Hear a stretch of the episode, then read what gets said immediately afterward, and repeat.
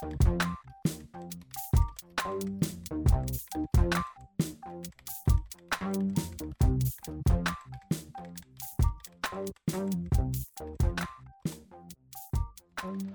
mi nombre es Miguel Monachimo, yo soy abogado, soy director de la ONG Hiperderecho en Lima, Perú y nos especializamos en derechos humanos e Internet. En este caso, Miguel me pregunta si yo pienso si la Internet debería ser más libre o más controlada. Obviamente yo, como un defensor de los derechos humanos, pienso que la Internet debería ser cada vez más un espacio más libre. No obstante, reconozco que hay muchas personas en todos lados del mundo y de todas las ideologías que piensan que es un problema que Internet actualmente sea muy libre y que debería ser cada vez más controlada. Yo creo que en esta dicotomía, en esta diferencia de pareceres, hay una historia muy interesante sobre la evolución de Internet. Internet que empezó como una idea para conectar computadoras y que empezó con el propósito casi único de poder intercambiar conocimiento, se diseñó teniendo en cuenta la apertura, teniendo en cuenta el libre acceso, teniendo en cuenta la economía de la conexión y más o menos que empezó a difundirse en una época en la que también surgía en el, mundo, por ejemplo, el movimiento hippie. Entonces, de una u otra manera, Internet se vio como el epítome, como la realización de este sueño de un mundo más libre, de un mundo menos controlado, de un mundo en el que no existirían reglas. Pero realmente eso era un eslogan, era una metáfora bonita, pero era mentira. Desde el día en que se creó Internet, Internet estaba sujeto a reglas. Si alguien usaba Internet para vender una sustancia ilegal, por ejemplo, no era necesario que se cambie el código penal o que se cambien las normas sobre sustancias ilegales en un país para que esa actividad sea ilegal. Em, desde el día que se creó Internet existían, existieron reglas y, estaba sujeto a algún control. Lo que, lo que pasaba era, que era difícil controlar lo que pasaba en, la red y lo sigue siendo hasta el día de hoy. Eh, al día de hoy muchas eh, cosas que suceden en línea son difíciles de, eh, de, perseguir, muchos delitos son difíciles de perseguir porque no se sabe quién las cometió y las, y las herramientas y los instrumentos para lograrlo no están, no están igualmente accesibles para todas las policías del mundo, para todas las víctimas. Esto, pero lo que pasó también con el crecimiento de Internet es que significó una revolución en términos de ejercicios de derechos para todo el mundo.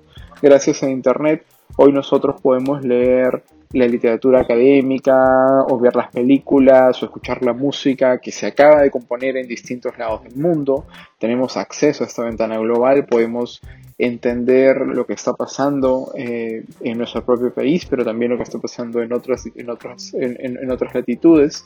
Y eso ha significado que de una u otra manera ideas como la de la democracia, ideas como la de la libertad, de lucha contra la corrupción, y tantos otros valores liberales, en el mejor sentido del término, estén cada vez más distribuidos por el mundo. No es casual que en regímenes autoritarios como Cuba, Venezuela, China, Corea del Norte, eh, una de las principales medidas que se tome precisamente para controlar a la población es restringir su acceso a la información que ellos eh, pueden leer o mirar a través de Internet. Entonces es innegable que Internet es un vehículo para el ejercicio de derechos y que lo ha continuado siendo conforme ha ido evolucionando. Entonces, Internet se creó bajo la premisa de que era un mundo sin reglas, pero realmente sí tenía reglas. En el camino estas reglas se han ido afinando y en el camino se han ido creando reglas especiales y nuevas que se pusieron encima de las reglas que ya existían sobre Internet. Y lo que pasó en paralelo es que Internet continuó empoderando a muchas personas en todo el mundo para ejercer sus derechos.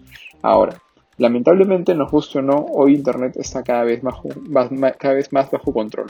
Algunos las razones les pueden parecer válidas, algunos las razones les pueden parecer no tan eh, evidentes. Por ejemplo, desde el momento en el que alguien pensó en, empezar a hacer transacciones comerciales a través de Internet, se tuvo que poner mecanismos de seguridad en línea desde el momento en el que alguien pensó en tener conversaciones privadas en Internet, tuvieron que crearse mecanismos de cifrado, de autenticación, cuentas, etc. Nada de esto existía en la Internet normal.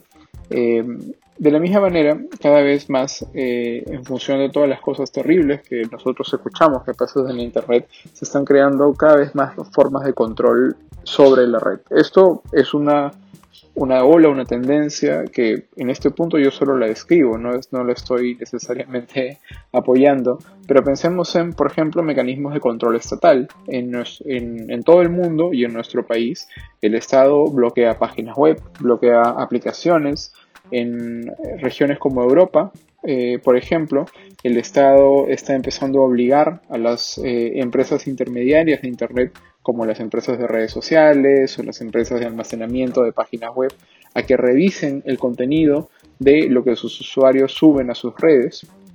Y al mismo tiempo el Estado también está implementando programas de vigilancia estatal, tanto legal como ilegal. Vigilancia estatal ilegal, como la que denunció Edward Snowden hace ya unos cinco años, en virtud de la cual la Agencia de Seguridad de Estados Unidos recolectaba la información en bloque de todas las llamadas y navegación de un gran grupo de personas eh, de Estados Unidos o mecanismos de vigilancia estatal legal. Por ejemplo, en nuestro país, yo no sé si ustedes lo saben, pero hay una ley que obliga a las empresas de telecomunicaciones a registrar, a llevar un registro de todas nuestras llamadas, de todos nuestros desplazamientos por la ciudad, eh, o de todo nuestro tráfico de Internet durante un periodo de tres años. Este registro abarca solamente eh, a quién llamamos, eh, a qué sitio fuimos, a qué páginas visitamos, no abarca el contenido mismo de lo que dijimos en esa conversación o digamos lo que, lo, que, escribimos en, esa página web, pero sí abarca esto que técnicamente se llama metadata. Este tipo de medidas, nos guste o no, existen y a menudo están justificadas por el Estado, por sus propulsores, en más seguridad, en más eh, lucha contra la, criminalidad. En Europa podrás lucha contra el terrorismo. Cada vez más, además, no solamente Internet está controlado por el Estado, sino también por grandes actores privados, empresas como Facebook, Twitter, Google.